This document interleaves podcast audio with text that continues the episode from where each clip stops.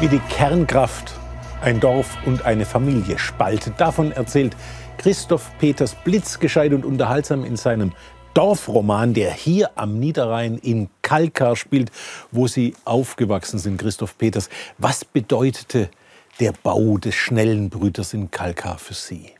Also der schnelle Brüter hat quasi meine gesamte Kindheit und Jugend überschattet und ähm, auf unterschiedliche Weise. Mein Vater war auf Seiten der AKW Befürworter, auf der lokalpolitisch-kirchenpolitischen Ebene stark aktiv, sodass ich als sechs-, siebenjähriger, als das losging, natürlich geglaubt habe, die Kernkraft ist ähm, unersetzlich für das Land, für die Wirtschaft, für den Fortschritt und ähm, natürlich auch sehr stolz war, weil mein Vater war im Fernsehen und im Radio und gab Interviews und so. Aber dann so, als ich älter wurde, mit 14, 15, gab es dann bei mir so einen Schwenk und ich habe mich so auf die radikal-ökologische Seite geschlagen. Und dann war der Brüter plötzlich ähm, der Kernkonfliktpunkt in den pubertären Auseinandersetzungen, auch der Punkt, über den dann meine politische Emanzipation vonstatten gegangen ist. Und hier war das Protestcamp, das Hauptquartier der gegen den schnellen Brüter Protestierenden. Was bedeutete dieser Ort für Sie als Jugendlicher? Also das war ein ganz komischer Ort. Das war ein Melkstall des Bauern Maas, der den Widerstand gegen den schnellen Brüter angeführt hat. Und hier bildeten sich ab Ende der 70er Jahre so eine Art Kommune. Man hatte auch den Traum hier des alternativen Lebens. Man wollte alternative Energieformen hier etablieren rund um diesen Melkstall. Und ähm, gleichzeitig kamen eben für das katholisch-konservative niederrheinische Dorf völlig entsetzliche Leute mit langen Bärten und langen Haaren. Und es gab Gerüchte, da gibt's freie Liebe und Drogen und alles das, was der konservative Mensch der 70er Jahre fürchtete. Und für mich war es am Anfang eben aus der Ferne so ein äh, Bedrohungspunkt. Da möglicherweise sammelt sich auch ähm, die RAF, wenn sie sich verstecken müssen. Und später war es ein Sehnsuchtsort, weil ich gedacht habe, da lebe ich, erlebe ich alles das, wo ich in meinem konservativen Familienkreis keine Ahnung von habe. Frauen, die der Liebe zugetan sind, Haschisch und vor allen Dingen die richtige politische Meinung, dass es nämlich jetzt darum geht, die Welt vor dem nuklearen Holocaust zu retten. Es gab eine berühmte Karikatur in der Zeit, äh, eine feiernde Spaßrunde. An einer langen Tafel versammelte sich meistens äh, Langhaarige und darunter stand, wir sind die Menschen, vor denen uns unsere Eltern immer gewarnt haben. Ist Christoph Peters heute einer dieser Menschen? Ach, ich glaube nicht. Ähm, ich weiß auch nicht, ob ich damals so einer war. Ich sah zeitweilig so aus und zwischenzeitlich haben, schätze ich, meine Eltern auch befürchtet, dass ich einer von den schlimmen Jungs werden würde, die irgendwie linksextrem sind und ähm, ähm, vielleicht irgendwann auch in die Kriminalität oder in die Drogensucht abgleiten. Aber ich habe mich dann über die Kunst relativ bald mit 17, 18 dann doch stabilisiert und bin einen ganz anderen Weg gegangen über viele, viele Jahre. Insofern glaube ich, ähm, bin ich keiner wirklich von denen geworden, äh, vor denen meine Eltern mich gewarnt haben. Jetzt spielt Ihr Roman im Grunde auf drei Zeitebenen. Wir haben die Perspektive des kleinen Jungen, wir haben die Perspektive des äh, Spätpubertierenden und wir haben natürlich die Perspektive des Schriftstellers in Ihrem Alter, der in sein Heimatdorf zurückkehrt. Was machte die Konstruktion dieses Romans aus?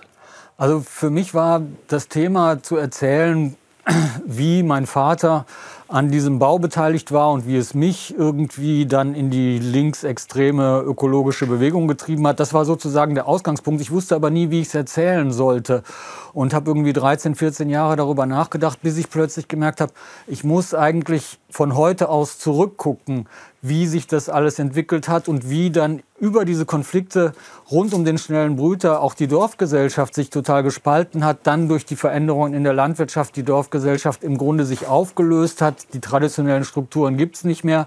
Und ähm, dann kommst du halt in immer so eine ähm, Kippbewegung. Du siehst dich einerseits, wenn du zurückkehrst, als den Erwachsenen, der seine Eltern liebt und die vertraute Umgebung, die irgendwie für mich trotz allem immer so was wie Heimat geblieben ist. Und da liegen ganz, ganz viele Empfindungsschichten unter jedem Stein, den ich sehe. Jetzt ist, wenn ich mich hier umschaue, dieser Ort natürlich eine wunderbare Illustration, einer der Lost Places der alten Bundesrepublik. Und nicht nur ist das sozusagen eine Ruine, sondern sehr viel, was ich hier artikulierte, ist ja tatsächlich auch vergangen. Aber ich war beim Lesen Ihres Romans ganz verblüfft, wie viel Gegenwart in dieser Vergangenheit steckt, nämlich wie viel intellektuelle Gegenwart. Artensterben, Klimaschutz, äh, Erderwärmung, alles schon da gewesen. Das war für mich bei der Recherche, als ich mich dann wirklich noch mal ganz konzentriert in diese ganzen frühen 80er, späten 70er, frühen 80er eingearbeitet habe, selbst überraschend, weil zwischenzeitlich waren wir bei Fridays for, for Future und bei der ganzen Klimadebatte und auf einmal las ich die Bücher, die ich irgendwie mir mit 14, 15 gekauft hatte und stellte fest, alle diese Themen waren ja schon da und habe mich dann eben auch erinnert, dass ich eigentlich mit demselben Ernst vor dem drohenden Weltuntergang durch die Umweltzerstörung ähm, damals in diese ökologisch-revolutionäre Phase hineingegangen bin. Und ähm, je genauer ich geguckt habe, desto mehr habe ich irgendwie gedacht, wir wussten eigentlich vor 30 Jahren alles das schon. Wir haben aber irgendwie auch 25 Jahre verschlafen. Und es ist insofern natürlich auch sehr spannend zu sehen, was dann jetzt passieren wird. Angeblich haben wir es geschafft, in den letzten 50 Jahren sage und schreibe zwei Drittel aller Lebewesen auf diesem Planeten auszurotten. Haben wir irgendeine Chance auf karmische Vergebung in Ihren Augen? Uh, das ist eine schwierige Frage. Ähm, das ist die Spezialität dieser kleinen literaturkritischen ja, Familiensendung. Also ich bin im Moment nicht sehr optimistisch, was unsere eigenen Lösungsfähigkeiten anlangt. Aber andererseits weiß man auch, wenn die Menschen weg sind, das sieht man in Tschernobyl, die Natur kommt ganz, ganz schnell wieder. Hier auch. Apropos, hier am Niederrhein musste man sich Nachbar werden verdienen. Nachbar war man nicht einfach, weil man ins Haus nebenan einzog, sondern Nachbar war derjenige, der den Sarg von einem aus der Kirche trägt zum Friedhof.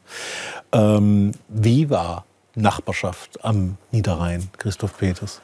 Also in meinem Dorf war Nachbarschaft eben so, wenn man ein Haus neu bezog, dann fragte man die Leute, die drumherum wohnten, ob sie die eigenen Nachbarn werden wollten. Die mussten einen dann akzeptieren. Und die Nachbarschaft, insbesondere da in der Gegend, wo mein Onkel und mein Großvater seinen Hof hatten, in diesem Dorf, am hinteren Ende des Dorfes, war die Nachbarschaft schon ein Raum, der unglaublich zusammengehalten hat. Also alle haben irgendwie einander geholfen und alle trafen sich irgendwie nach der Arbeit beim Bier und beim Schnaps. Und wenn die Ernte war, dann kamen die Nachbarn und stiegen mit auf den Trecker und haben halfen, das Stroh einzubringen.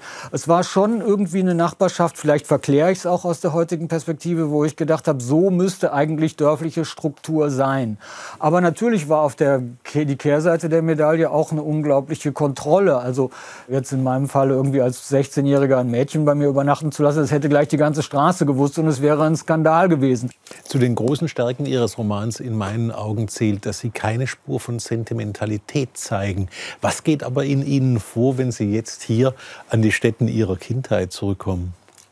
Ich glaube, ich bin im Großen und Ganzen nicht wirklich sentimental, obwohl ich schon sehr emotional bin. Aber ich habe in meinen Emotionalitäten immer ganz viele Ambivalenzen. Das heißt, der Ort, wo ich groß geworden bin, hat unglaublich schreckliche Zeiten mit mir erlebt und ich mit ihm und unglaublich wunderbare. Wenn ich an meine Empfindungen aufmache als Kind mit meinen Eltern mit fünf, sechs, sieben, dann hatte ich eigentlich die glücklichste Kindheit der Welt. Wenn ich dann andere Zeiten aufmache, dann denke ich irgendwie, mein Gott, ähm, es war alles so eng, so bedrängend und ich durfte dies nicht und ich konnte das nicht und ich wollte sowieso in die weite Welt hinaus. Und dann die Erwachsenenphasen, wo ich dann merke, ich bin hier zu Hause, ich kann eigentlich nirgends sonst auf der Welt ein derart vertrautes Gefühl herstellen wie hier in diesem niederrheinischen Dorf, in dieser niederrheinischen Gegend. Schon wenn ich die Leute reden höre, fühle ich mich plötzlich ähm, entspannt und locker wie sonst eigentlich nirgends.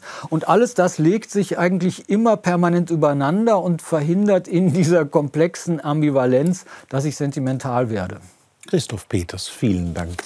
Der Dorfroman von Christoph Peters ist erschienen im Luchterhand Verlag ein Buch wie eine ganze Welt.